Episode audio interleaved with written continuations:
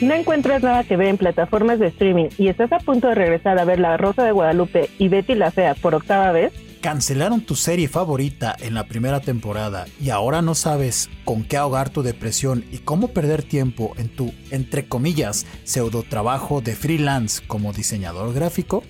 Has llegado al podcast correcto, donde te recomendaremos todas esas producciones que tienen más historia que las que cuentan los libros de la SEP, además de ser más reales. Sí, no vas a adivinar quién está aquí. Piensa en los 90. No, es Bojack Horseman de Retosando. Hijo de puta. Imbécil hijo de puta. ¿Qué pasó, Bojack? Lo mismo que pasa siempre. No me conocías. Te enamoraste de mí. Y ahora me conoces. En este capítulo hablaremos de Bojack Horseman, producción original de Netflix, estrenada en 2014 y finalizada en 2020. Esta animación para adultos, ojo, no es no por, narra la historia de un caballo que vive de su nostálgica participación en una serie cómica transmitida durante la década de los 90, que le llevará a conocer un sinfín de personajes de Hollywood que tendrán que lidiar con su naturaleza narcisista y poco convencional. Bienvenidos, a Voz en Off en serie. Comenzamos.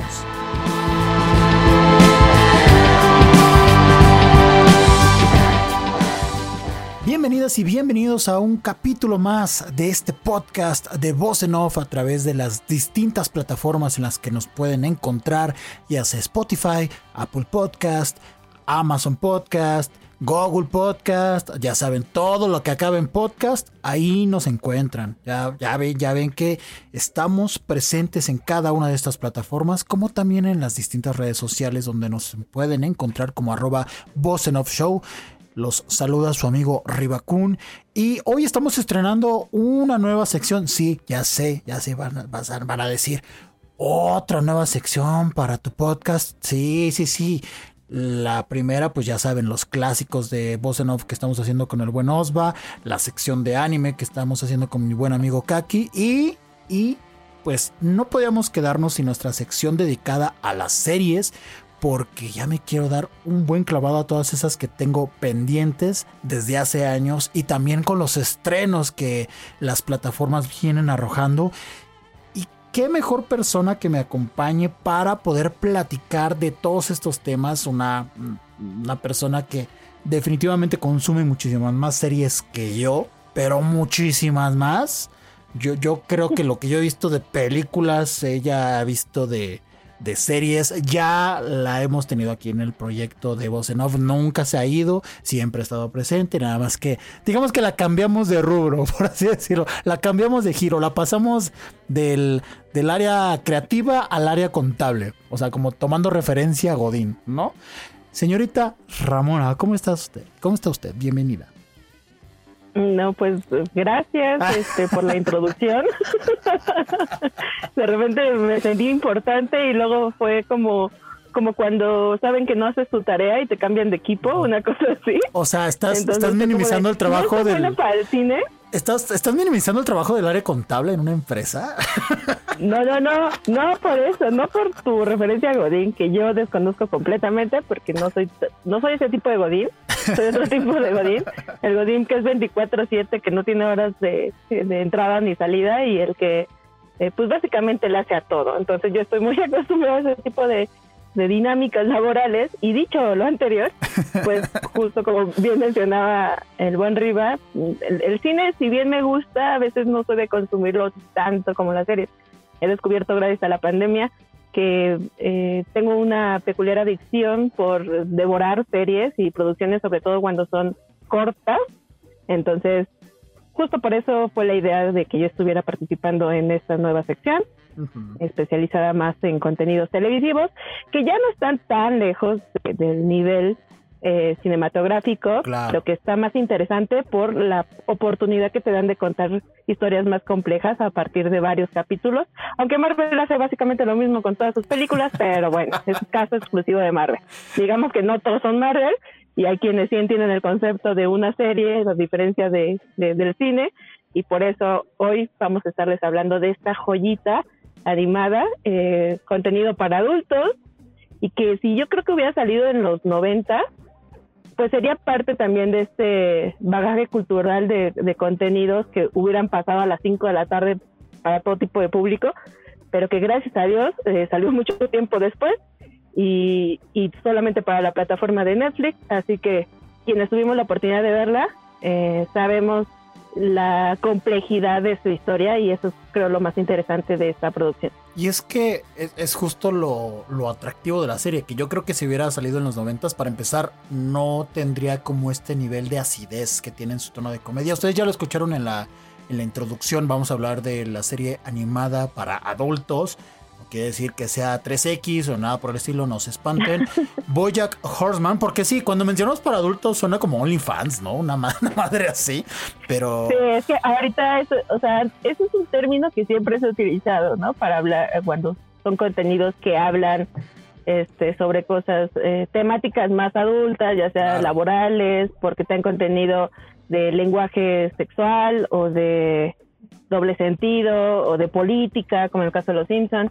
Entonces, es un término que ya se conocía. Hoy por hoy dices para adultos y para todo te vas al YouTube naranja y sí. piensas que tiene que ver únicamente con eso. Sí, que seguramente tendrá su versión en el YouTube naranja. No quiero verla, no quiero saber de ella. Pero, su live action. Sí, es live action. Qué horror. Ahí sí, para que veas, eso sí es de furros. Sí. Eso sí es de furros. eso sí sería de furros. Más si tienen ahí a la princesa Coraline, eso sí sería de furro. Pues eso lo Bojack. Sí. Bojack no sé si, si entre como furro, porque no es, no es peludito. O sí. No es peludito. No, pero estamos hablando de persona, este, personajes o animales eh, antropomórficos. No, pero, pero según yo tiene que ser como personajes, sí, antropomórficos, pero que sean peluditos. Según yo de ahí viene el término furry. No sé, ya los expertos furros sabrán okay. que lo pongan en redes sociales. La neta desconozco, porque no soy furro. Pero seguramente sí, más de un personaje podría inspirar a despertar ciertas fantasías sí. para algunos adolescentes actuales y no tan adolescentes, ¿no? Porque eso de la furres pues ha existido toda la vida. Yo digo que es un sí. término que apenas se les, se les ocurrió inventar, pero, pero yo creo que siempre sí, hemos tenido esa, esa necesidad de, de, de, querernos, de querer humanizar a los animales y esta producción lo hace perfectamente, aunque no se clava tanto con la naturaleza de, de, de cada personaje, de la representación animal, digamos, pero está curiosa cómo mezcla justo pues, interracialmente todo este contexto eh, de la farándula, de la política, de la sociedad a través de sus personajes. Entonces eso es lo interesante creo yo de Uriah Horseman. Que lo toca un poquito por, por encimita el, el, hecho de la propia esencia de cada animal que, que utilizan para la serie, pero muy por encimita. En realidad es como la base para alimentar toda la complejidad que tiene cada uno de, de, los protagonistas. Pero, pero antes de como meternos a justo las entrañas de, de esta tremenda serie, que sí debo decir que es una de mis favoritas de los últimos 10, 15 años. O sea, sin problemas se los, se los digo. En una de esas hasta podría ser mi, mi favorita después de... Bueno, a los que me conocen siempre lo he pregonado. Creo que Doctor House es mi serie favorita. Y yo creo que Bojack podría sin problemas ocupar un segundo lugar, un tercer, cuarto lugar. Por ahí, por ahí está rondando. Y Bojack Horseman, a mí me gustaría preguntarte, ¿cómo, ¿tú cómo llegaste a esa serie? O sea, ¿quién te la recomendó? Eh, ¿Fue algoritmo de Netflix? ¿Qué, pasó ahí en, en, tu caso? ¿Cómo llegaste ahí a, a ver este pues caballo? De hecho, creo que fueron ustedes. Ah, ok. o sea, Muy bien, me siento orgulloso. Sí. pues justo cuando, cuando estábamos en Bizarro FM y, y íbamos a hacer programa, entonces nos juntábamos. No recuerdo si las primeras personas habrá sido Rubik o Ricardo o, o Mau o tú, uh -huh. pero uno de ustedes eh, fue como de, ah, ya viste esta serie, es que te pareces mucho al personaje de, de, me olvidó su nombre. Dayan. La, la que le está haciendo de Dayan, uh -huh. ajá, es que te parece a Dayan. Y que no sé qué, y me enseñaron la imagen y dije, ¿qué clase de Daria Región 4 es esa? Porque de hecho sí, el personaje de, de, de, ay, se me fue otra vez su nombre. Dayan. De ella, es de Diane está, eh, creo que a forma un poco de homenaje o sátira, está muy, hace mucho match con, con Daria, ¿no? Que es otra Claro. eh, serie para adultos este, animada. Que también yo creo que en su momento no estaría mal hablar de Daria, pero ahorita creo que está un poco más complicado este, de poder ver en plataformas. No sé si está en alguna, ¿eh? Como tal. Está en- En un tiempo estuvo en Netflix y luego la quitaron. Está en una plataforma que tiene contenido gratis que ahorita no, no recuerdo el nombre. O sea, no es como tal pirata. Porque según yo no. No, no, no. Crunchyroll. No, Crunchyroll. No, no, no, no. No es. No recuerdo. Es, es una plataforma súper famosa que justo tiene sus series gratis. De hecho, ahí tienen South Park también. Y, y está Daria completa. Nada más que ahorita se me fue por completo el nombre. A ver si en un ratito lo recuerdo. Pero, pero sí, eh, estaría Bueno, padre hablar de igual. Daria. Ujú. podría ser tema para justo otro programa. Eh, pero en ese sentido me llamó la atención y dije, a ver, vamos a ver qué, qué fregados es esto. Y la empecé a ver, además de que no, no aguanté este, estarme deteniendo temporada tras temporada, me la aventé casi de corridita.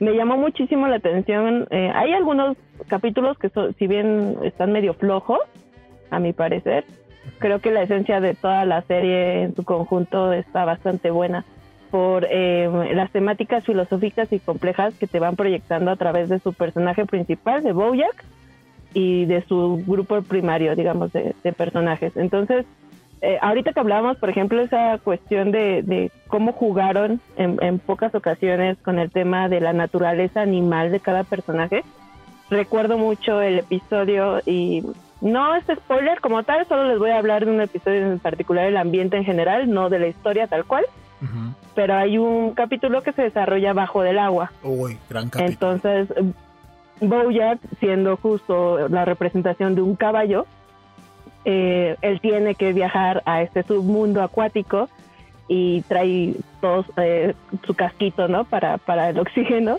y ahí anda, pero justo no, no, no sabe relacionarse con, con otros animales es- de especies marinas porque el lenguaje es completamente distinto.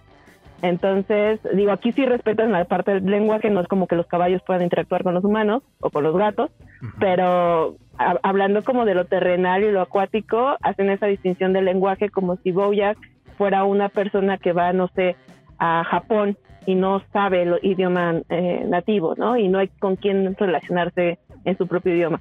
Entonces, un poco por ese sentido, eh, ese es uno de los capítulos que más me gustaron porque hacen esta analogía de las- los diferentes lenguajes y al mismo tiempo lo utilizan como para demostrar o detonar que Bojack tiene un problema comunicativo y se da cuenta que existen otras formas de comunicarse con las personas más allá del lenguaje verbal. Entonces está muy eh, muy curiosa cómo también él explora este submundo, cómo es algo completamente distinto a lo que él ha visto, un poco lo que pasa con el, el- el mundo de la farándula o la clase alta, cuando tiene ese acercamiento por primera vez con clases inferiores a ellas, clases eh, socioeconómicas, como para ellos todo parece ser sorprendente, ¿no? Como el clásico chavo eh, con Dechi que le parece súper chido este ir a una peda a la doctores, ¿no? Y, y solo porque es algo completamente distinto de, del, del ámbito o el círculo donde se desenvolvió. Entonces vemos constantemente este tipo de referencias eh, de la diferencia de clases. Eh, vemos también cómo se maneja el tema del- de la fama y cómo eso eh, contrapone un, un contexto de- de estrés sobre nuestro personaje principal y todo su entorno. En fin, es, es una serie que me gusta porque es, es permite ahondar en la complejidad humana a través de sus personajes y no es solamente la, la serie de comedia eh, de pastelazo un poco tal vez como South Park puede llegar a ser, que South Park le quita la parte política y las referencias cinematográficas o de otras series y la verdad es que es un poco más em, Agresiva. plana. Agresiva Ajá, y plana. o sea, Ajá, sí, sí, sí. Ajá. Sin, o sea, sin demeritar. Sí, lo, lo que pasa con, con South Park no, no es por demeritar, porque también tiene su, su dosis de, de crítica social. Nada más que South Park es más directo, es, es más ponerte el... Sí, estamos en un mundo racista, mira, toma el personaje que está siendo racista y toma esto. Y Y, como tal con Bojack Horseman, lo que sucede es que, eh, es que esto te lo plantea a través de diálogos más digeridos, no, no, no tan como de, justo como dice Ramona, de pastelazo, es más a través de, diálogos reflexivos, diálogos más, más pensados, mm, no me gustaría decir más maduros, sino como que mejor planteados al esquema que está trabajando Bojack Horseman. A mí, a mí, mucho de lo que disfruto de la, de la serie es lo inteligente que es para no estar como transitando en esta línea de lo, de lo absurdo en cuanto a la comedia que maneja a lo inteligente. O sea, como que no se queda ni de un lado ni del otro, sino como que está de repente zigzagueando de aquí para allá, de aquí para allá, de aquí para allá. Eh, llegando un momento en el que los empieza a, combinar y, y a, través de estas risas que te generan cada una de las, de las blasfemias que puede llegar a decir el mismo Bojack Horseman o el mismo Todd o, Princesa Caroline o el señor Peanut Butter o, Diane, que son digamos que los cinco protagonistas de la serie o los más importantes, eh, cada, cada una de sus frases que te hacen reír a la par traen como esta dosis de análisis del entorno que los rodea que, que, a la vez es un reflejo de la misma sociedad en la que estamos, que de cierta manera me, puse a ver algunos capítulos como para tener algunos segmentos muy frescos para este episodio.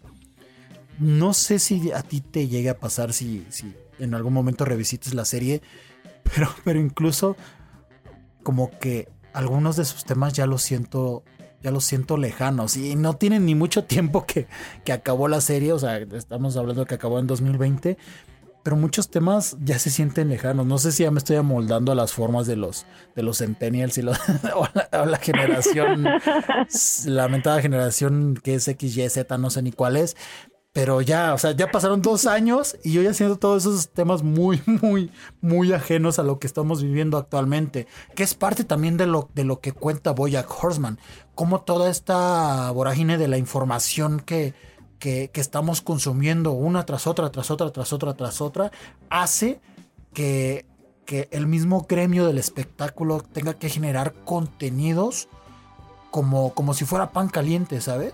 Es, no importa lo absurda que sea la idea, tenemos que darle algo al público para que lo consuma. Cualquier idea estúpida es válida.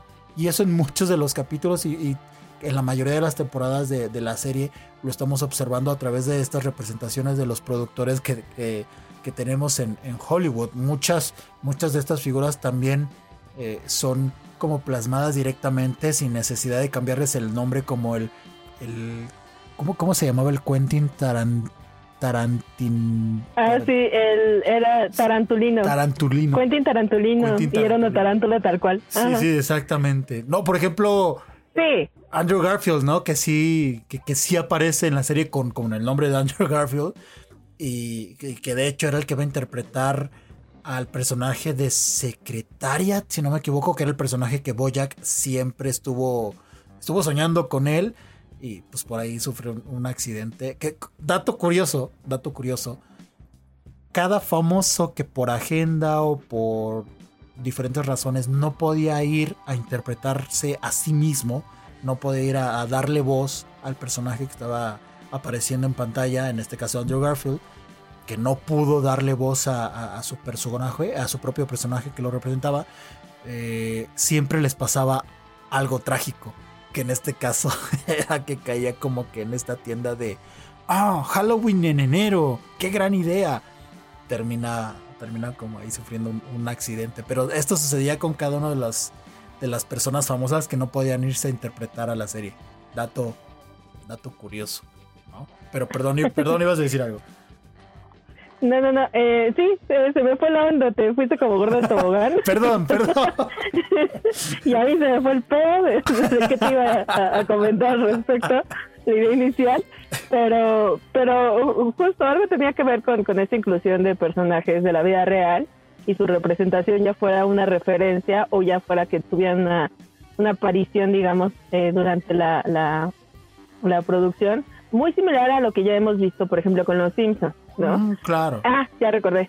A esta parte que tú decías que lo veías lejano, eh, fíjate que a mí me pasa todo lo contrario. Al con- eh, siento que, que voy a Horseman, la historia y, y cómo la fueron manejando los guionistas, es muy cercana. Es como si prácticamente retrataran esta, esta, esta transición justa de los noventas a los dos miles que fue el boom, lo que mencionabas, el boom este tan solo digital, ¿no? Y, y de ahora tener todas las herramientas a la mano para comunicarte y al mismo tiempo estamos como medio descomunicados porque hacen que te aísles o te dan la oportunidad de aislarte sin necesidad de tener esta interacción presencial humana.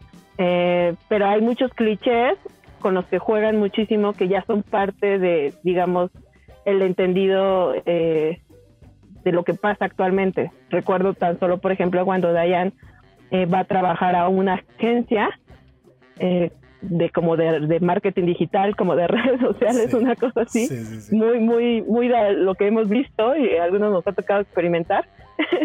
y justo eh, llega con todos los, los centennials y de repente los ve que están como en, en asientos de, de estos cojines que son como ovalados o están sobre eh, pelotas de yoga o están sentados, o, o sea, cosas bien absurdas que tú dices, pues no, ni tanto, ¿no? O sea, a mí sí me ha tocado ver presencialmente lugares de coworking donde tienen ese concepto eh, hipsteriano de, de, ay, sí, vamos a hacer estos ambientes eh, óptimos para nuestros trabajadores y entonces hay una zonita de estar donde de repente puedes ver yoga y hay otra zona donde hay teles y videojuegos. Digo, ya estamos hablando de, de también otra, otros lugares, otro tipo de trabajos, ¿no? Sí, claro. pero pero que justo ya van incluyéndose como referencias de estas nuevas dinámicas laborales.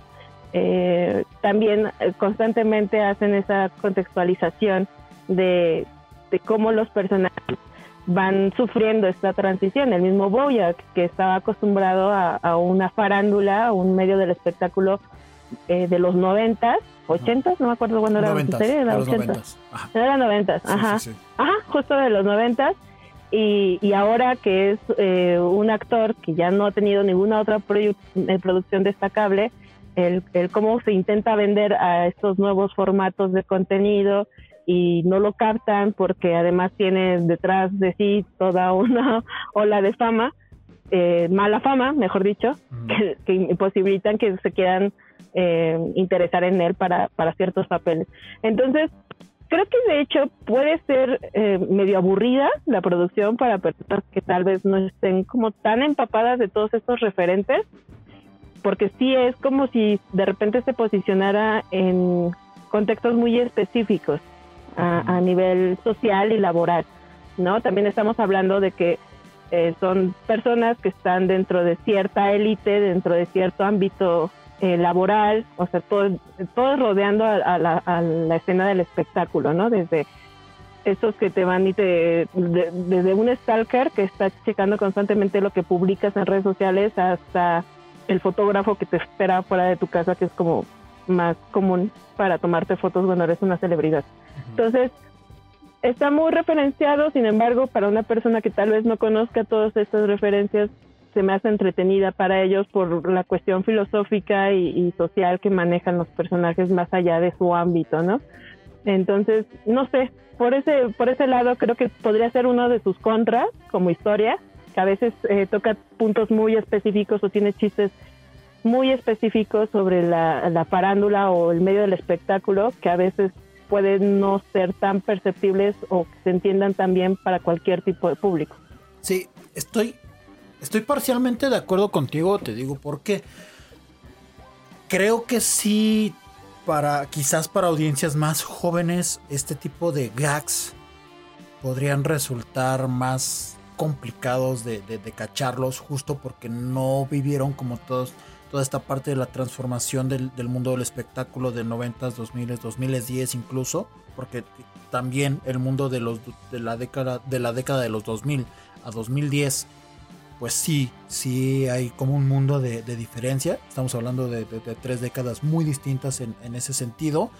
Y por ese lado creo que sí les podría resultar algo distante. Pero a mí me parece que, es como la superficie de la, de la serie, es como la parte de la, la comedia más, eh, no sé, más sencilla, más simplona que tiene como para captar cierta cierta audiencia más, que, tiene como estos elementos más actuales. Me parece que es lo que le sucede un poquito, por ejemplo, a los Simpson en sus últimas temporadas, que si no estás muy informado de todo lo que sucede en el mundo del espectáculo, en la cultura pop en Estados Unidos, muchos de los chistes que tienen las, las últimas temporadas de Los Simpson, pues no los vas a disfrutar porque no estás justo como empapado de ese mundo. Entonces creo que esto le sucede un poquito a esa superficie que tiene Bojack Horseman. Sin embargo, yo sí creo que, que la profundidad justo que tiene la serie es donde puede llegar a atrapar justo a todas estas audiencias. La parte filosófica, la parte de la reflexión, la, el desarrollo que tienen los, los personajes que los vuelve empáticos al grado de que te llegas a identificar con uno o con varios de ellos. Yo creo que por ahí es la, la llave que le da entrada a como poder tener esta posibilidad de ampliar su, su público, ampliar este abanico de, de, posibilidades para poder llegar a distintas eh, generaciones, a, diferentes áreas de, la, de, la, población, ¿no? Eh, y, es, justo lo que, justo lo, me leíste un poco la, la, mente, era justo lo que te iba a preguntar, que qué tipo de alcance tenía la, la serie en, en cuestión de, de audiencia. Y, fíjate, yo justo mencionaba lo de que ya se me hacía distante o ajena, justo por esta parte de los gags que tiene. Porque, porque en la columna vertebral, yo creo que esa es un poquito atemporal. Porque te está hablando de, de una época muy, muy, muy específica. Que no hay como necesidad de leerla o de darle lectura estando en esa misma época o estando unos años más atrás o incluso si, o sea, en ese sentido creo que no tiene ningún problema. Pero es justo la comedia superficial la que tiene la, la, que a mí me costó trabajo para, ah, se siente actual. No, pero en realidad no es algo que me moleste porque es justo la carnita que es a lo que me gustaría entrar lo, lo, que le da sabor a Boyack Horseman y es justo por donde quiero empezar, a, intentar como indagar en la serie. Los personajes, los, los problemas, los traumas, todo lo con lo que cargan cada uno de estos y, no es lo mismo en, cada personaje, o sea, cada uno tiene sus propios conflictos y creo que una de las virtudes que tiene Bojack Horseman es el cómo en tan poco tiempo tiene esta capacidad de desarrollarte de una manera magnífica a, cada uno de los protagonistas e incluso de los secundarios también. De repente se da la libertad de desarrollar a algunos de los secundarios. En tu caso, ¿cuál fue el personaje que se te hizo más atractivo y por qué, obviamente? Pues es que justo en ese sentido sería muy injusto eh, hablar específicamente de uno. Creo que incluso a lo largo de sus temporadas le dan momentos a su círculo primario, que tenemos a Dayan, a, a, a Princesa Caroline, a Todd, que son, digamos, los primeros, primeros, primeros secundarios. Eh, aún así se dan la oportunidad de indagar un poquito más en otros que tienen relación, por ejemplo, con el pasado de Boyack entonces, en algún momento, eh, yo, por ejemplo, a título personal me sentí muy identificada tanto con Princesa Caroline como con Diane. No solo porque fueran este, las, las morras, digamos, de su, de su círculo primario, sino porque además eh, juegan con papeles distintos de la proyección de la transición de, la mujer en un aspecto cultural.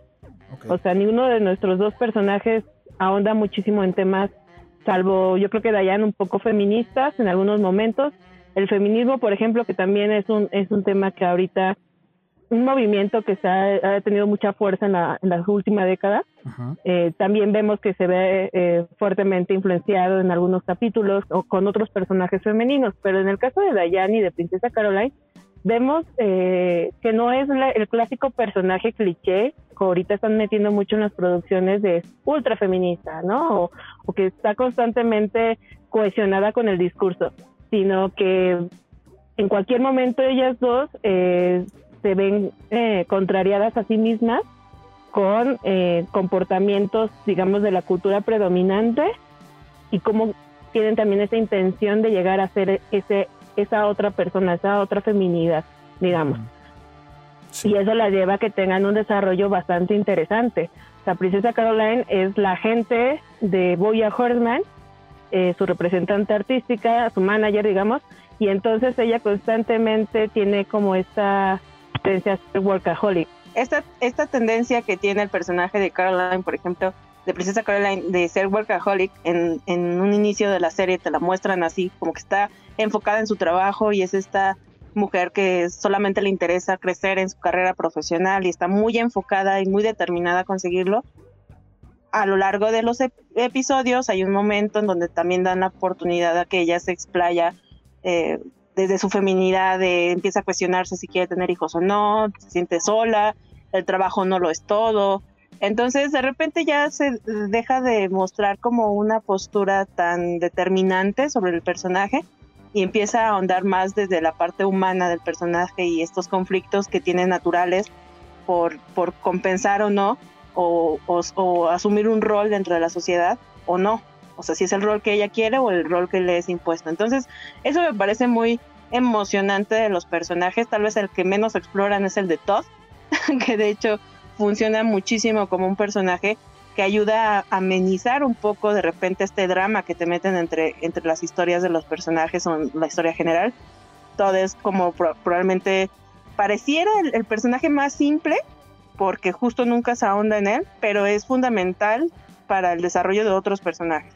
Digamos que él es el conecte que narrativamente corta y hace la parte cómica en, en, la mayoría de sus intervenciones, pero también tiene una cuestión moral muy importante que influye al resto del grupo.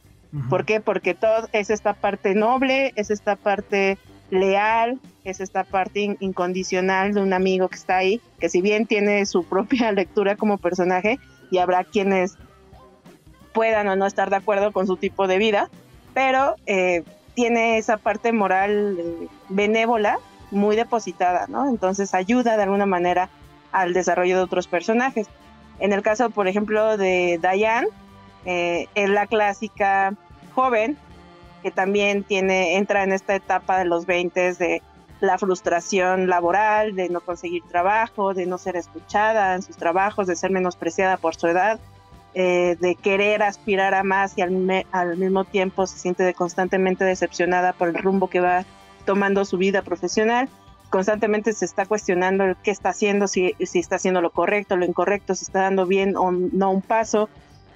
Un, un, un, tema existencial que creo que muchos nos podemos sentir identificados, quienes ya hayamos pasado ese proceso o quienes estemos todavía en él.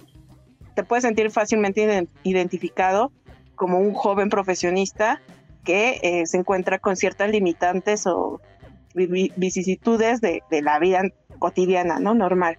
Pero también tiene justo ese, esa conclusión que es importantísima y que acompaña casi toda la historia a Boyack, que es nuestro personaje principal. Entonces, son como, cada uno se me hace que no puedes demeritarlo o hacerlo pequeño. Creo que todos se van cohesionando bien y son el reflejo de, de la época actual.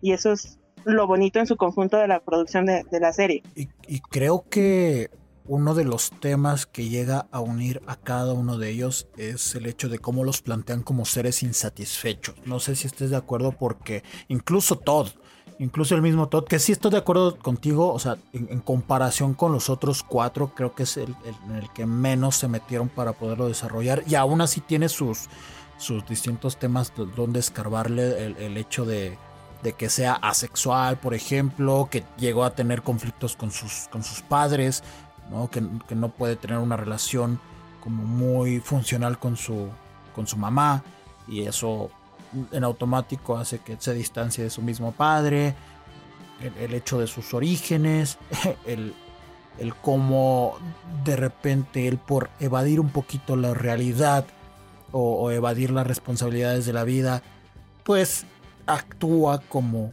como actúa, ¿no? En la, en la propia serie. Y eso, de cierta manera, como que le ha ayudado a, que la vida le, le deje como pequeños regalos de, mira, la verdad es que si tienes talento, tienes, tienes como cierta eh, capacidad para lograr tus objetivos, nada más enfócate y, y, lo vas a lograr, pero pues a él no le interesa porque justo como que no quiere esta parte de responsabilidad, pero creo que...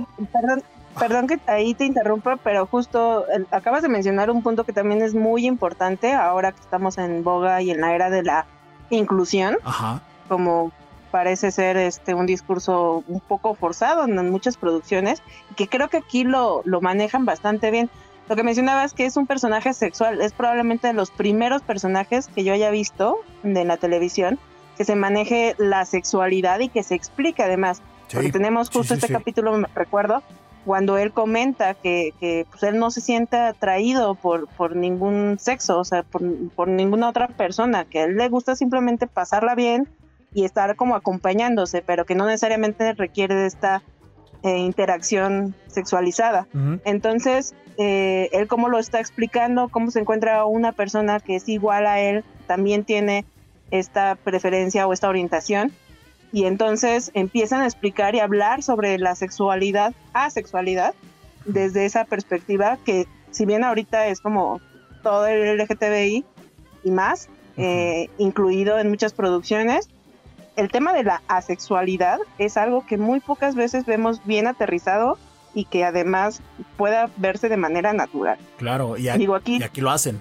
Y aquí lo hacen. Ajá, y aquí, aquí funciona bastante bien, ¿no? Entonces, eso es lo atractivo. También es, esa característica de Todd de no necesariamente tener una meta, de no, o sea, independientemente que puedas juzgarlo como un clásico joven o adolescente sin, sin aspiraciones, es no, sí tiene aspiraciones, pero su aspiración es vivir, es la experiencia de vida per se, no, no quiere cumplir con metas o estereotipos de de tener un buen empleo, de casarse o de cumplir estos roles como impuestos. Fluir con la vida, fluir con la vida. Ajá.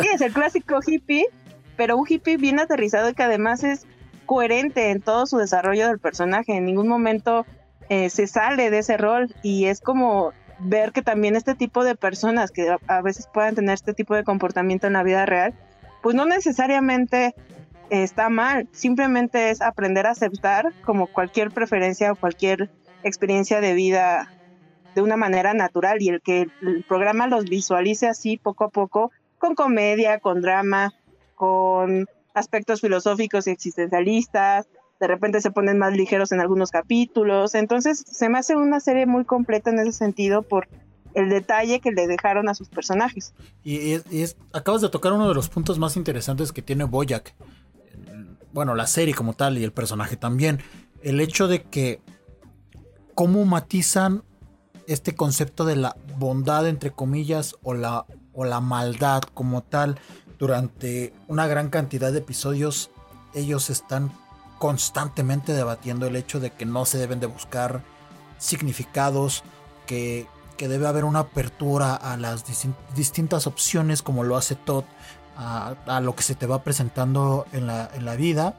Y, es por eso mismo que yo lo mencionaba con que todo está cohesionado con el hecho de que son y somos, porque el ser humano es así, eh, un, un ente insatisfecho que constantemente está buscando algo para llenar este vacío. El Bojack, obviamente por todo el trauma que tiene de, de trasfondo familiar, sus papás nunca lo, le dieron el valor suficiente, nunca lo apoyaron, lo apoyaron, nunca lo cuidaron. Pues obviamente después el hecho de inmiscuirse en el mundo de la farándula hace que esté buscando constantemente la aceptación del público, de, de, la gente, de, de las personas que, que, le siguen. Y aún así, cuando lo recibe, no le es suficiente como para poder llenar este, este vacío y por eso cada proyecto que se le presenta, película, serie, relación amorosa, nunca, nunca llena estos enormes vacíos que le dejaron los traumas de, la niñez. La misma Dayan que está buscando, mm, está buscando encontrarse a sí misma hay, un momento en la serie que ella misma lo dice, estoy como, estoy como perdida, no, no sé realmente qué, es lo que estoy haciendo con mi vida, está, está cambiando constantemente de, trabajos, tiene metas, sí, tiene propósitos, pero como que cae siempre en los mismos comportamientos.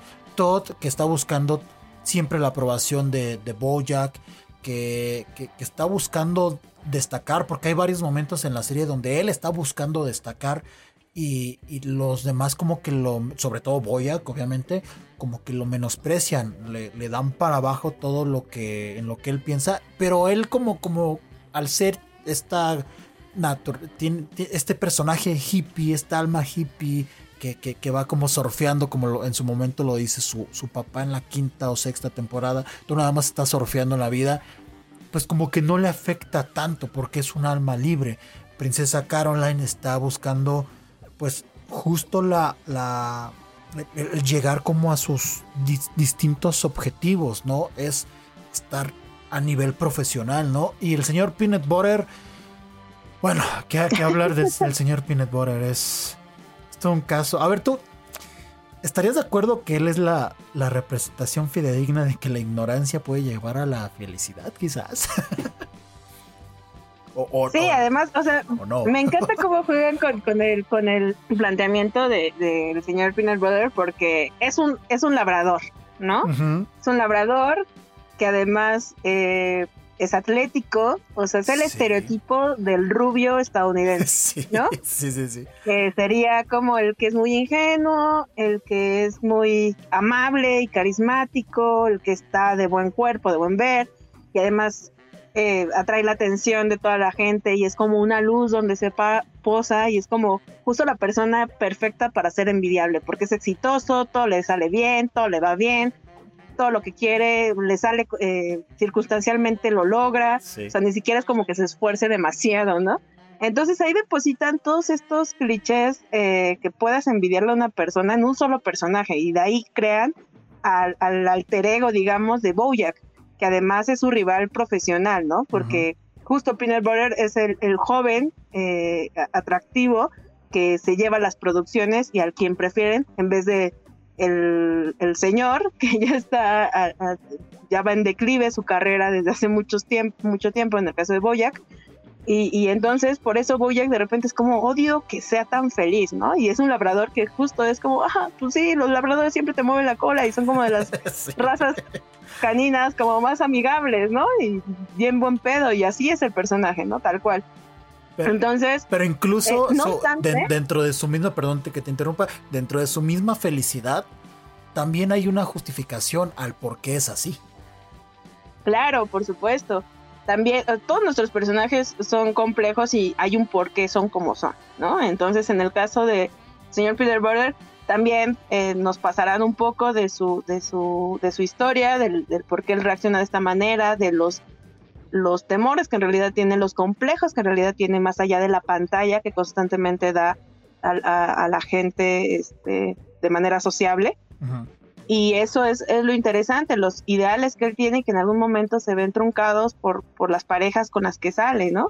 Entonces, insisto, es, es, es un ir y venir que no es todo tan, tan, tan plano como vemos en otras producciones eh, animadas, donde, los donde a veces lo que importa más es la historia que te están contando, ¿no? Generalmente en la mayoría de estas series animadas es como la historia que te cuentan y hay un, fin.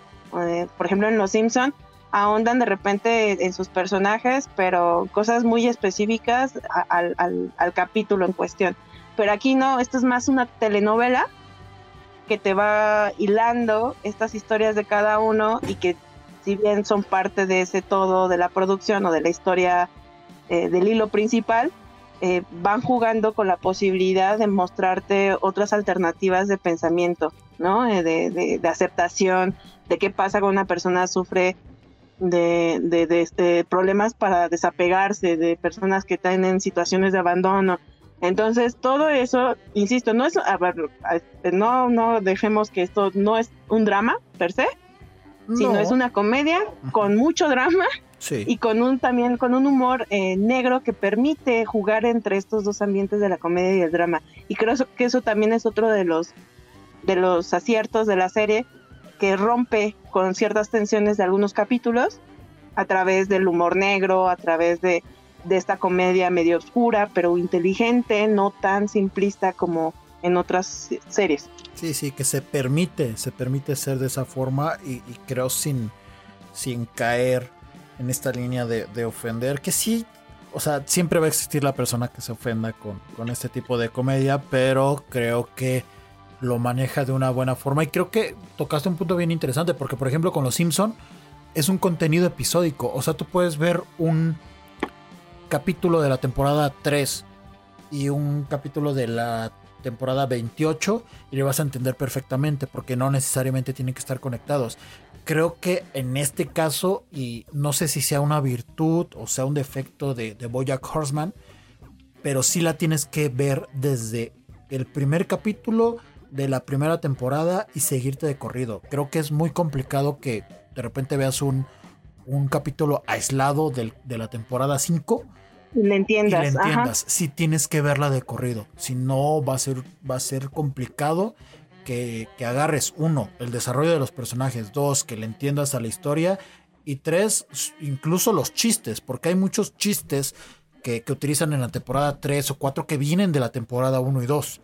Entonces, uh -huh. entonces, o personajes que reaparecen. Exactamente. ¿no? Entonces, y se vuelven a incluir porque van y vienen, hay personajes terciarios que van y vienen en la historia, como en la vida cotidiana, uh -huh. y de repente no puedes simplemente entender exactamente por qué ahora se posicionan de tal forma, ¿no?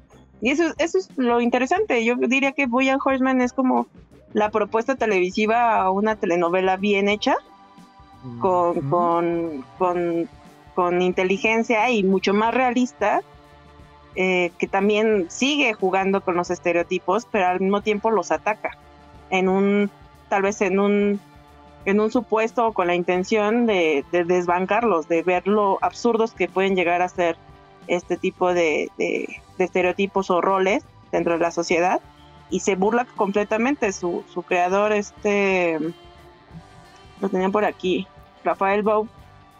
Waxberg.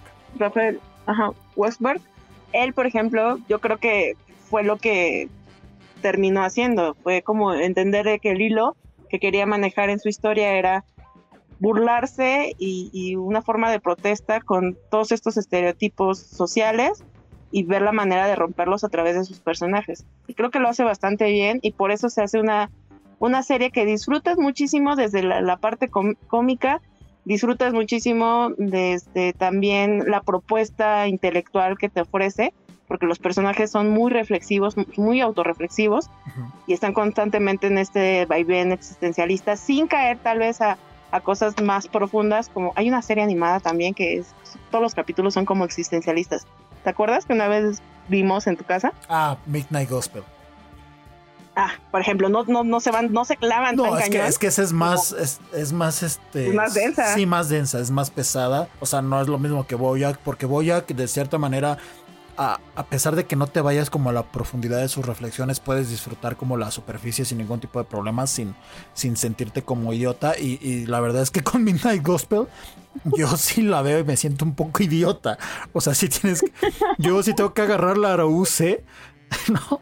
De repente como para entender ciertos conceptos y, y oh, bueno, a ver, están mencionando a cierto autor, me voy a, ir a leer okay. las obras del autor como para saber de qué diantres están hablando por acá, ¿no? Y con Bojack no, no es el caso. También en su momento vamos a hablar de Midnight Gospel.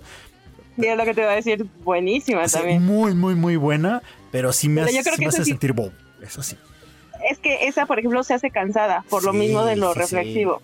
Entonces eso sí la tienes que ir digiriendo de a poquito en poquito, así, un, dos, tres capítulos y luego dejas pasar unos días o ves otra cosa y así. Sí. Eso es como ya para, para gente tal vez más, más este, snob. Sí, más, más letrada que uno, sí. Ajá, sí. Uno que es un simple mortal, pues de repente tiene que tomarse pausas para entenderle bien. Claro. Pero en el caso de Boyer, no. Funciona perfectamente. Y aún así para... le tienes que poner su atención, ¿eh? O sea, no es, no es una serie que, que puedas agarrar y, y, y, ponerte como muchos le hacen el celular mientras lavas los trastes. Y no, creo que sí es una serie que sí se le tiene que poner bastante atención. Porque incluso la propuesta visual también hay... Ah, lo que te iba a decir. No, no en todos los episodios, ¿eh? No en todos los episodios, pero en su gran mayoría sí te están dejando cosas buenas a través de la narrativa visual, ¿no? Que eso está bien padre que lo hagan. Bien padre, bien padre. Cuando, cuando juegan justo con este con- contexto de las adicciones de Bojack Uy, sí. o sus estados este, psicotrópicos y demás, sí. entonces ahí también aprovechan muchísimo el, el uso de la animación para, para poder jugar con atmósferas eh, de una manera también, siento yo, eh, poco vista en este tipo de producciones, ¿no? O sea, y eso, eso es lo bonito. La verdad es que se me hace muy completa también visualmente. En el último capítulo, para quienes se animen a verla o quienes ya la hayan visto, sabrán a lo que me refiero. Estos últimos capítulos donde tal cual está en un estado como onírico, que va y viene y, se encuentra como en, atmósferas que te juegan con la perspectiva, que tú no sabes si lo está viviendo o también estás inmerso en su sueño o o en una especie de catarsis, que lo está haciendo visualizar cosas que no, en, real- en realidad no están ahí, cuando visualiza a sus papás otra vez, como cuando era niño. O sea, ese tipo de juegos que, que, que te ponen, te plantean desde la perspectiva de- de- del protagonista, es algo que tampoco había visto, al menos en una serie animada. Sí, no, e- e- es complejo y, o sea, lo, lo llegan a proponer con cada uno de los personajes, o sea, por recordar a, a los trabajos de cada uno de ellos, por ejemplo, con el señor Peanut Butter. A mí me gusta mucho un capítulo en el cual él, a través de esta fiesta de Halloween que hacen en la casa de Boyack, que quién sabe cómo llegaron a, de repente, "Oh, cada año se va a celebrar la fiesta de Halloween en casa de Boyack, sin, que Boyack quiera, ¿no? Pero este capítulo bien interesante donde él, del señor Peanut Butter, está recordando cada una de sus relaciones que ha tenido y las chicas a las que ha llevado a esta fiesta, ¿no? Y cómo de repente en esa misma fiesta han empezado los conflictos con cada una de ellas. Y, y siendo la última con Pickles, si no me equivoco, que es este como Pug. Sí, es un Pug, ¿no? Es un poco. es un Pug.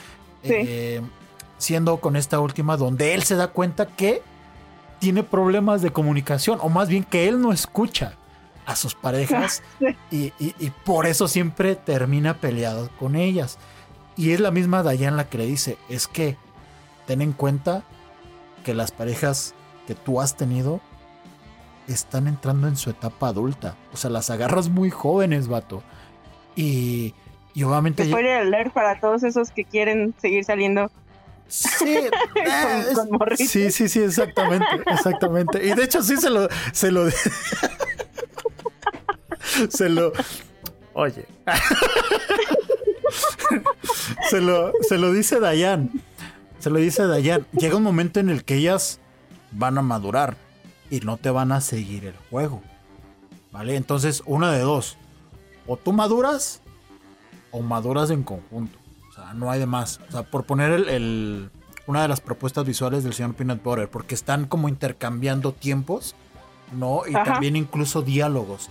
En el, en el caso de Princesa Caroline, no sé si recuerdas este capítulo de cuando ya, esto es un, un poco spoiler de, de la, una de las últimas temporadas, cuando Princesa Caroline ya está en este proceso de adopción y que incluso ya tiene a la, a la bebé, eh, hay un capítulo donde está luchando con, con su ambiente laboral y estar cuidando a la niña y de repente hay como una especie de diso- disociación de, de personalidad donde estamos viendo diferentes princesas Caroline como Ajá. yendo de aquí para allá, eso está muy padre, ¿no?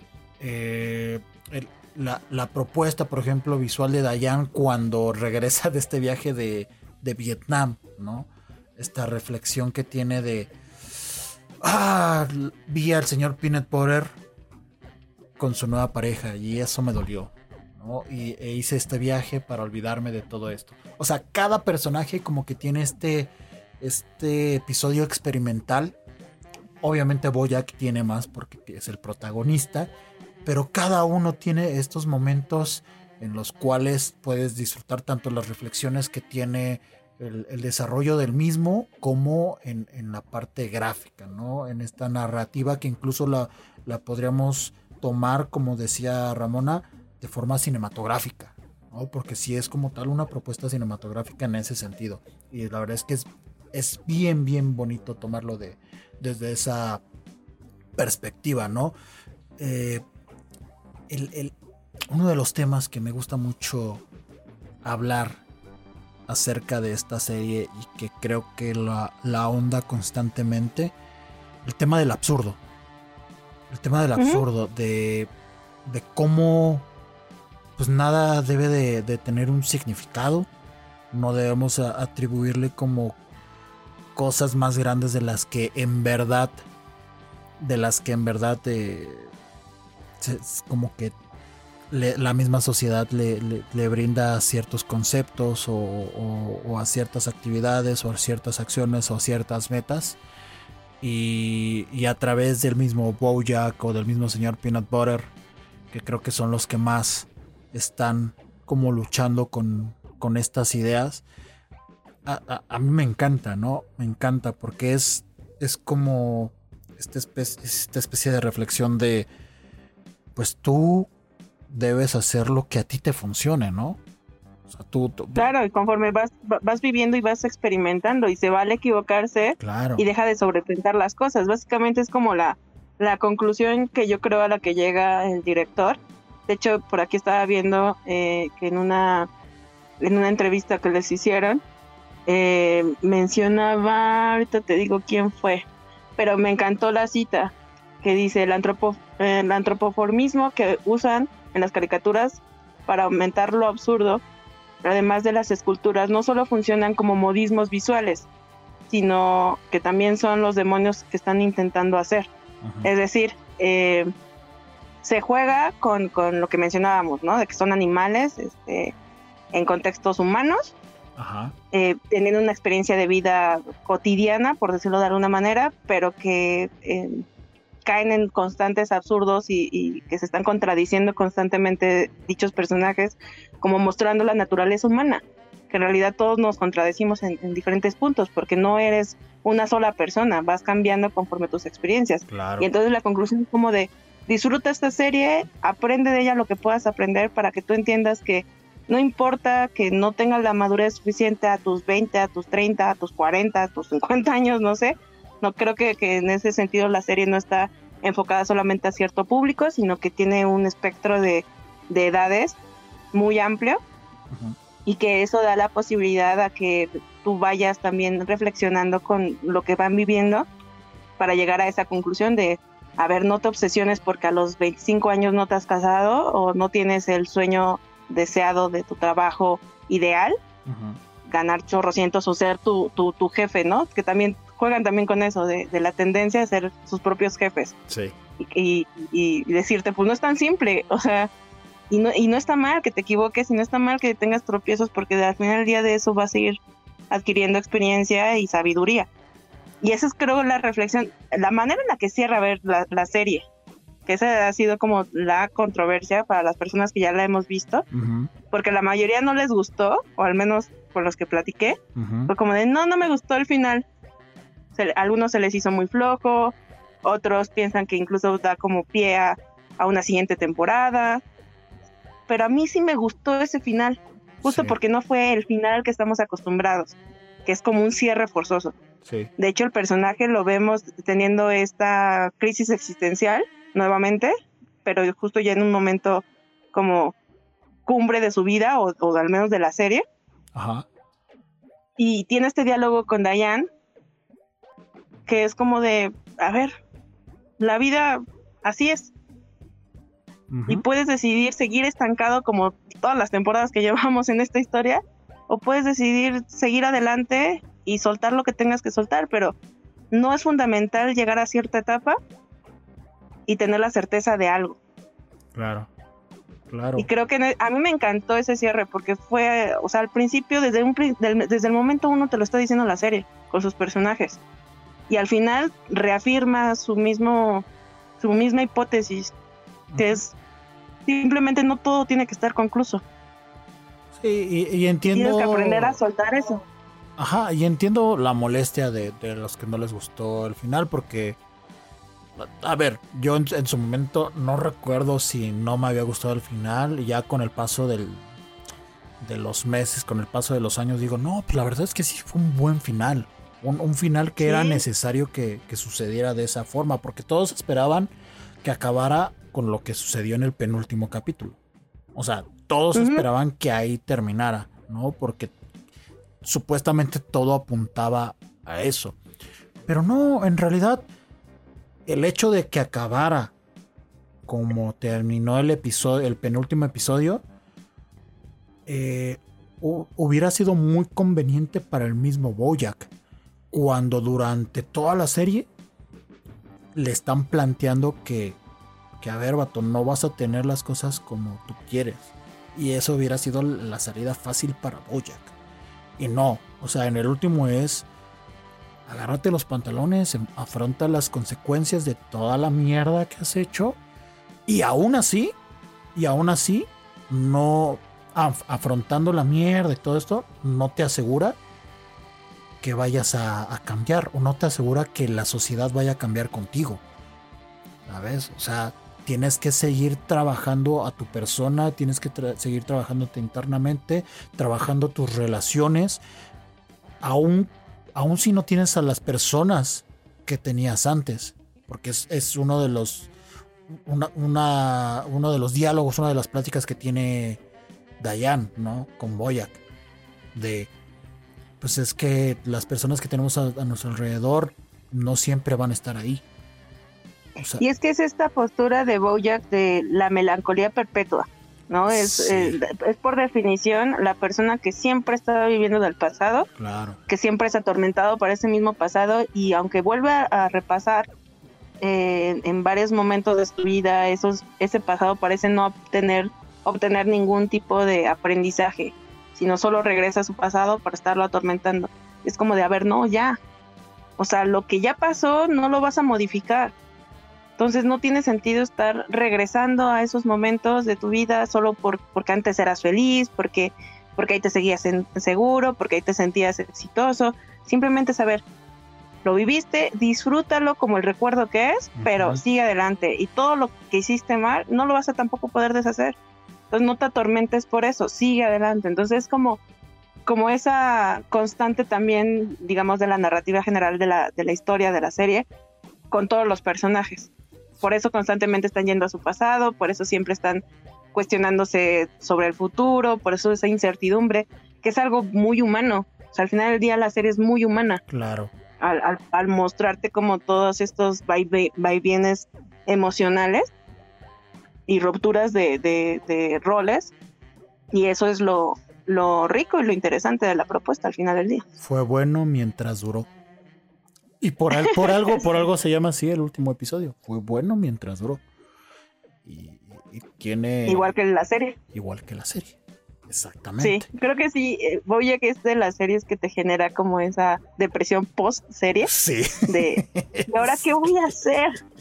Ya no va a haber más Bojack Horseman. ¿Quién me va a acompañar a entender estos bienes existenciales de mi día a día? Y, y deja, deja tú la compenetración con la serie.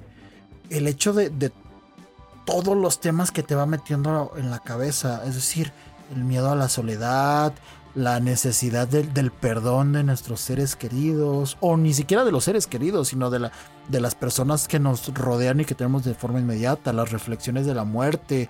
Eh, el sentirnos necesitados y, y funcionales.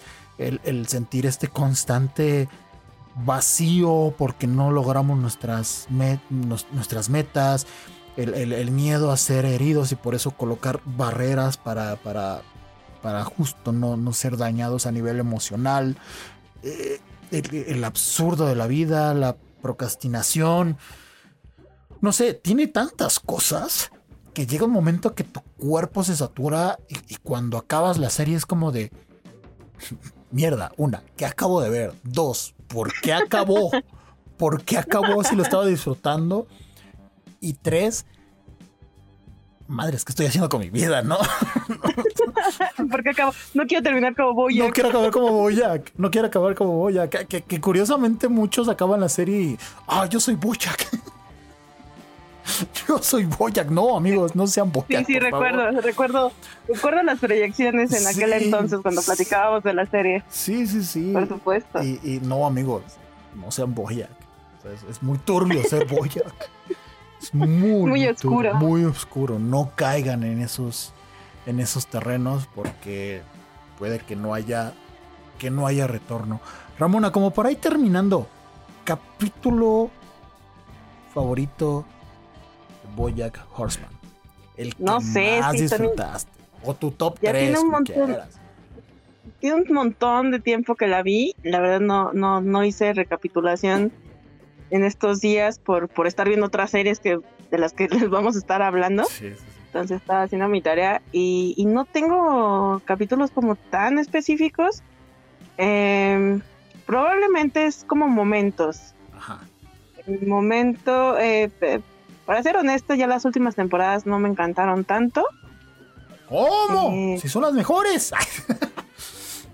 Eh, de- o sea, me gustaron por porque ya estás adentrado en, en- en la narrativa y en el discurso. A ver, no sé si estés, Pero- a- antes de que me digas, no, no sé si estés pa- para igual darte un poquito de tiempo para, para recordar algunos. No sé si estés de acuerdo en esto.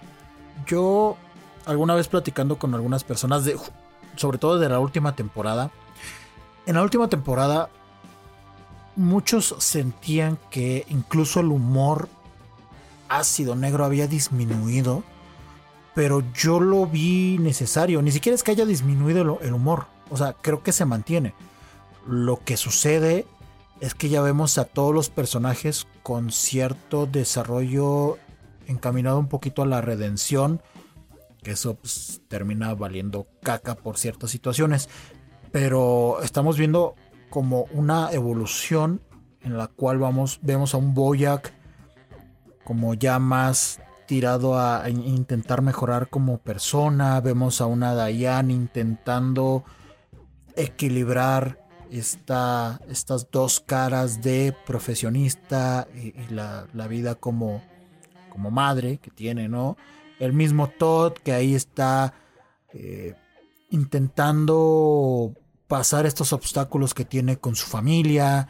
El señor Peanut Butter que está reflexionando acerca de, sus relaciones pasadas, utilizando como ancla la que tiene eh, actualmente y enfocándose en los proyectos que, que, a nivel profesional le, van saliendo uno tras otro y, también luchando con esta parte de no, pues no puedo ser feliz todo el tiempo, también necesito como, como matices y Dayan explorando cada uno de los rincones de su personalidad, de sus emociones a nivel profesional. Creo que ya llega un momento en la, en la sexta temporada donde todos ya van encaminados a, a buscar un rumbo el cual seguir y yo creo que por eso bajan las revoluciones, ¿no? Como que es, es como un, momento de, de paz que nos da de toda la serie que, que nos dio de, de drogas, sexo, alcohol, eh, accidentes, gritos, eh, desdichas amorosas, rupturas familiares, todo, como que todo, todo sufrió un momento de, de desaceleración y fue como que, ok, vamos a ver si son capaces de evolucionar y lo vamos a ver al final de la temporada, ¿no? Si lo logran. Yo creo Pues, que era yo creo necesario. que- Sí, sí, creo que justo termina siendo más un drama ya al final. Eh, no en el sentido así dramático que todo le pasa No de mal, sino telenovela. porque no de Ajá, no, no, no. Sino porque simplemente ya no, ya no se clavan tanto en, en el chiste o en la comedia. Ajá. Ya empieza a ser justo como una, una película existencialista, una serie que va enfocada como al planteamiento de personajes, desarrollo. Ya no deja un poco de lado la comedia en ese sentido. Eh, coincido en esa parte. Y pensando en mis, en mis capítulos favoritos, yo creo que sería el, el primero que mencioné, el del, del agua. El del agua, ajá. Que, van al- que va al fondo del, del mar el buen Boyac. Sí, es que el, el tema del silencio se me hizo que jugaron Sí, con, con esa situación muy, muy, muy bien, o sea, de una manera grandiosa. De hecho, creo que podría funcionar incluso como, como un corto, Sí, un poco aislado de- del resto de la historia. Eh, si tú extraes ese capítulo, no altera en, en nada la, la historia principal, pero es un, un- o sea, utilizaron un buen momento para ejemplificar el, el problema de, de- de- de los silencios en tu vida, el, el aprender a, a, a- pues estar en contacto con otros elementos visuales, de, de, de, observar como todo lo que te rodea. No sé, me gustó muchísimo, me, me volé eh, en ese sentido con ese capítulo. Creo que otro sería, no voy a spoilear, pero uno de los decesos que aparecen en la serie, que es probablemente el más importante. Churro gratis, que afecta, ¿no? Churro gratis, se llama el que, nos, que, afecta, no me acuerdo cómo se llama. Mm. El de Bojack, ¿no? No. ¿No? Ok, entonces no. Creo que fue temporada 3, según esto dice episodio 11, me parece. Pero ah, eh, en ese creo que es uno de los eh, de los más fuertes para nuestro personaje y también eh, para, para quien está viendo por, por el impacto que tiene este deceso en la vida de Bojack y en su, en su conciencia como adulto. Ah, eh, ya sé cuál. Ahí empieza a entender que pues la fiesta no, no es perpetua y que existe un límite cuando te rehusas a salir de ella, ¿no? Por tanto tiempo. Claro. Entonces, eh, tenemos ese, eh, yo creo que otro sería el de Coraline justo cuando cuando está reflexionando sobre, sobre su vida y la maternidad, que ese no sería solo uno, pero yo creo que sería como el primero donde ella ya empieza a, a, tener esta necesidad de, eh, de tener bebés. Y em, otro tal vez eh, podría ser cuando tiene este flashback en la cabaña. Ajá. Con, con con las memorias de sus papás y ah, cómo eran y que ya, como adulto empieza a entender realmente cómo era la relación entre sus padres y empieza a entender cómo él era de niño y, que, eh, o sea, de alguna manera deja de verlos como, como estos dos seres malos que, que lo descuidaron y empieza a entender por qué sus papás actuaban de esa manera, ¿no? Tiene como un momento de revelación ahí muy importante que, que ya le permite un poco salir de, esa, de ese constante estado infante, ¿no? Ya en su vida adulta. Entonces, ese también me gustó muchísimo, que es como ver esa retrospección. Y eh, finalmente, creo que otro tendría que ser cuando la rehabilitación. Posterior a la rehabilitación, cuando Boyack ya está un poco más centrado, vemos al personaje un poco más maduro, como más en calma. Es más, ya es él el que da los consejos a, su círculo primario, a otros personajes, y él empieza a entender que la vida sin, sin adicciones pues no es tan mala, sino que todo lo contrario, que puede estar consigo mismo y, no necesariamente seguir atormentado por su pasado. Entonces, o sea, son momentos como muy, muy determinantes para la historia que también te dan esa oportunidad de reflexionar sobre a veces esas, esas cosas que, que no permitimos que nos dejen estar al día a día por estar constantemente yendo a esos momentos, ¿no? Entonces, tiene esa parte muy, muy atractiva y obviamente yo creo que el último sería el, de la penúltima, el penúltimo. Penúltimo. Mencionábamos hace un momento. El penúltimo de la, de la, de la serie, que ese es como un debraye visual bien atractivo y también filosófico, pero, pero yo creo que con, yo cerraría en esos momentos. Yo recordando un poco algunos de mis favoritos, obviamente también pondría el penúltimo. El penúltimo sin duda es, yo creo que el, clímax de todo lo que vivió Bojack, de, de, todas las personas, pues no quizás las más importantes, algunos sí, otros no, pero los que de cierta manera le impactaron más en su, en su persona. Eh, yo por ahí colocaría un capítulo donde él va a la casa de Herb Cassatt que era el, que le escribía su serie en los noventas, la serie de Retosando, así se llama, Retosando la serie. Mm, era pues, el, en su momento su mejor amigo, que por ciertas cosas que sucedieron durante la producción tuvo que dejar la escritura de la serie. Se sintió traicionado por Boyack y Boyack años después al sentir el arrepentimiento pues va a su casa a pedir perdón y, hay una letanía que le dice Herb a, a Bojack acerca del perdón. hablándole de no porque estés arrepentido, tengo que perdonarte, ¿no? O sea, no va por ahí el asunto, no voy a ser eh, ese motivo para que te sientas mejor contigo mismo. ¿no? O sea, Claro, es eh, vivir con tu consecuencia. Exactamente. O sea, ese, ese momento se me hace como increíble, se me hace fantástico. Me acabo de acordar, o sea, no es de mis favoritos, pero me acabo de acordar uno de los capítulos donde Todd se mete como a un grupo de improvisación que parece más una secta, Así. que después se lo llevan en Sí, barco. Eh, Los, los grupos de, de- bueno, más bien, es que hace justo la broma, ¿no? La sátira a, a la escena teatral, sí. que es casi, casi que es como un sector muy reducido, o sea, como que el teatro es de las eh, expresiones artísticas como más este underground. Y, y es como de justo, parecen sectas, ¿no? O sea, Sí, es como sí, de- sí, exacto. Sí, es- está, está muy chistoso. Se me hizo bien gracioso eso. Pero otro de los momentos cuando. Cuando Dayan. Es que creo. Creo que es en el estreno de su serie de Filbert, que se llama la serie de Filbert, que creo que es la segunda serie que protagoniza Boyack en la serie.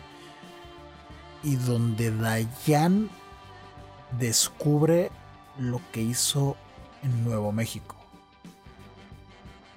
con, con si, si recuerdas, con la hija de, de su amiga de, de la adolescencia. Sí, Que, iba, sí, sí, que iba a que pasar. también es otro tema. Es-. Exactamente. O sea, les decimos que tiene N cantidad de, de- de cosas interesantes que, que abordar Boyack.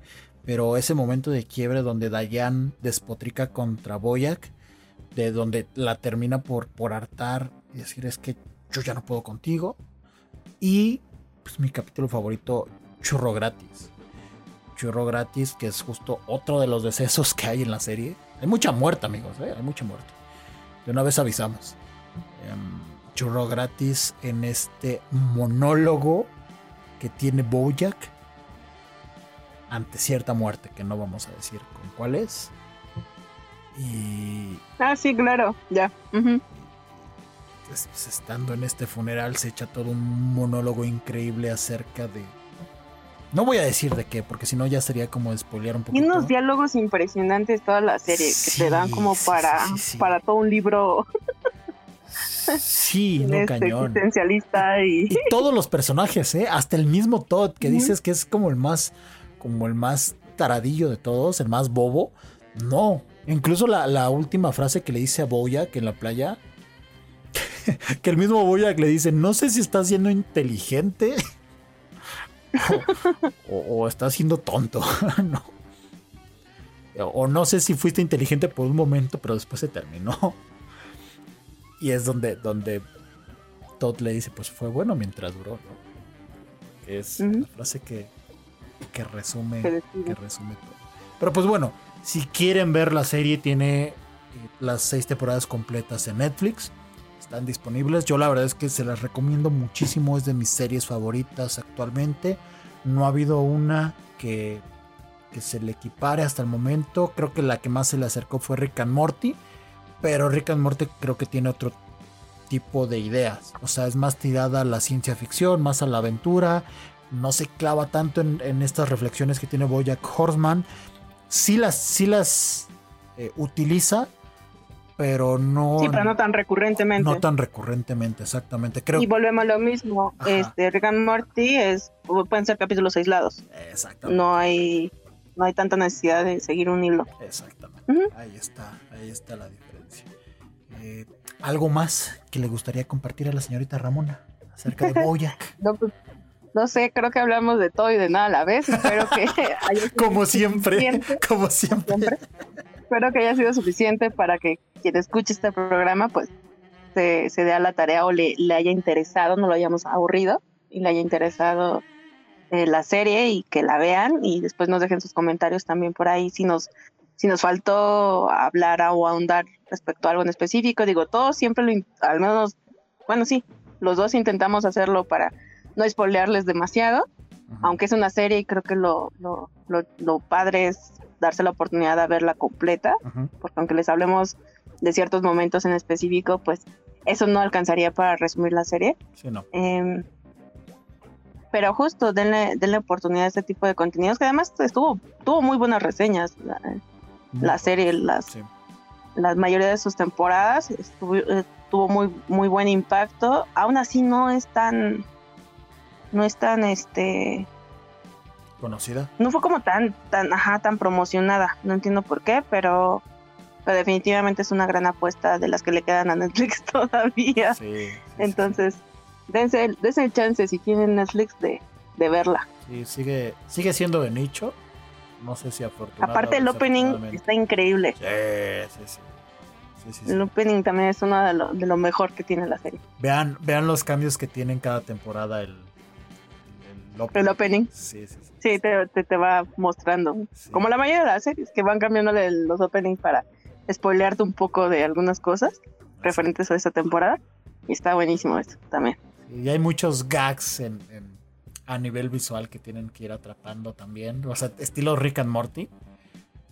Va- vean, disfrútenla desde diferentes ángulos. Incluso también la, la música, la- las referencias a la cultura pop, la comedia, a los personajes, todo, todo. O sea, por donde le entres, yo creo que es, es una gran experiencia el, el observar Bojack Horseman.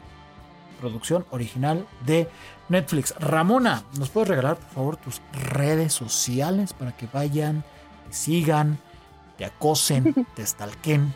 Por favor. Pues mira, afortunadamente no hay mucho que stalkear, porque gracias a Boya entendí que eso de plasmar tu vida en redes sociales no es nada bueno. Sí. Este, pero me pueden encontrar en Instagram como Fanny Casbat con doble N Y, Fanny Casbat, y en Twitter como Fanny Acecas. Perfecto. Recuerden que a nosotros nos encuentran en Facebook, Twitter, Instagram, TikTok, Twitch, como arroba Off Show. Transmisiones en Twitch los martes, jueves y sábados a partir de las 10 y media de la noche. Los sábados recuerden que es de proyección de películas. Y pues nos encuentran en los distintos espacios de podcast, en Spotify, Apple Podcast, Amazon Music, Google Podcast. Todos esos lados nos encuentran como arroba Off Show y para que disfruten los distintos contenidos. Y recuerden que tenemos nuestro espacio exclusivo de cine, el espacio de... Además les conviene porque también tenemos por ahí luego regalar boletitos Sí, para el sí, cine, sí, entonces sí, sí, sí. Ahí el, tío Cinemex se está rifando, ¿eh? Entonces, cuidado. Gracias, tío Cinemex, gracias. Se le agradece. algún día esperemos este, regalar suscripciones, imagínate, regalar suscripciones a, a, um, alguna plataforma. Uy, eso está. No, hay que- no hay que verlo tan descabellado. No, en un es- futuro. eso en un futuro hasta cercano, ¿eh? Cuidado. Ándale, eso es todo. Cuidado, Con todo. Con, eso, con Tokio, con Tokio. Muchísimas gracias, Ramona.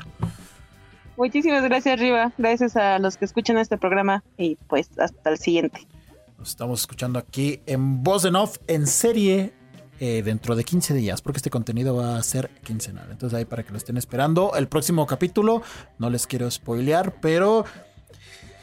ah, tiene que ver con, con relaciones amorosas y, y- triángulos amorosos y cuartetos amorosos. Ya, va a estar muy. Va a estar muy, muy bueno el episodio, eh, para que lo estaremos spoileando, obviamente en redes sociales, para que estén ahí atentos. Muchísimas gracias. Nos escuchamos a la próxima. Bye.